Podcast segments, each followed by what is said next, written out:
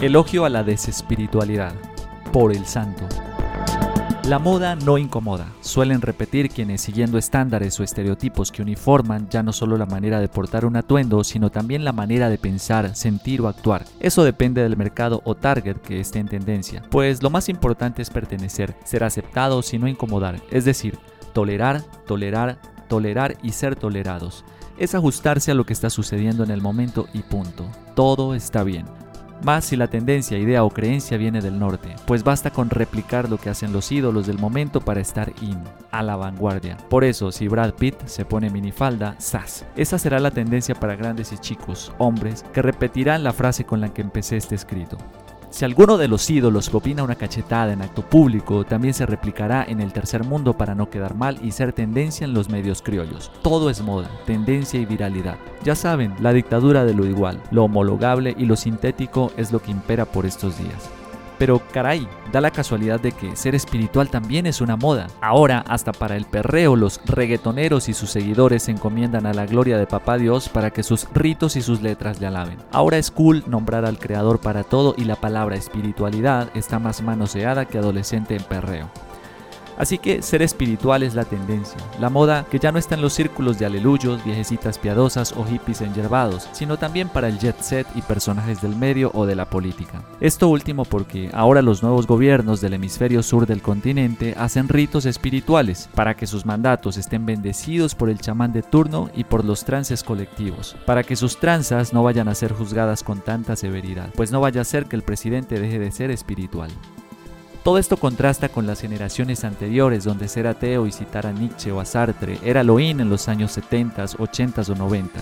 En estos tiempos eso era lo cool, pues había que cuestionar los sistemas opresores o las moralinas occidentales para darle cabida al libre pensamiento, a las letras y a la ciencia. Todo lo demás era superstición y fanatismo que había que combatir con ideas y filosofía. Pero, oh sorpresa, también fue una moda que ya pasó. El ateísmo y la rebeldía del rockero o el literato de antaño ya no pega. Hoy ya no hay que romper todo, sino pegar todo, o sea, los trocitos de cristal que se rompen por no decir nosotros, por decir negro o que los perros son animales.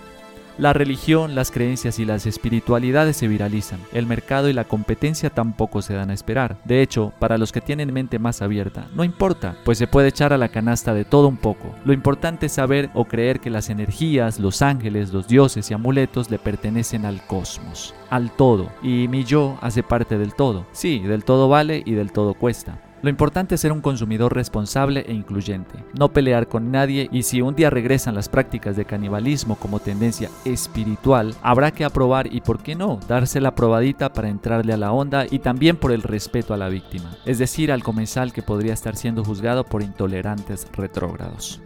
Entonces ya saben, la espiritualidad es el nuevo mecanismo de defensa para quienes no quieren ser ofendidos o no quieren ofender. Es el punto culmen de quienes sienten que están en un estrado más alto y la utilizan para hacer sentir su supremacía moral que relevó a la racial y a la económica. Pues estos seres de luz suelen ser minimalistas e insulsos a la hora de vestir o aparecer en público, otra moda más que les complementa. Hoy, ser espiritual es un símbolo de estatus y por eso pululan sus nuevos consagrados, los coaches y gurús de las redes y estadios que dan cátedra, doctrina y condena a los pecadores que no toleran, no incluyen, no respetan a la madre naturaleza o no abogan por el derecho a los animales.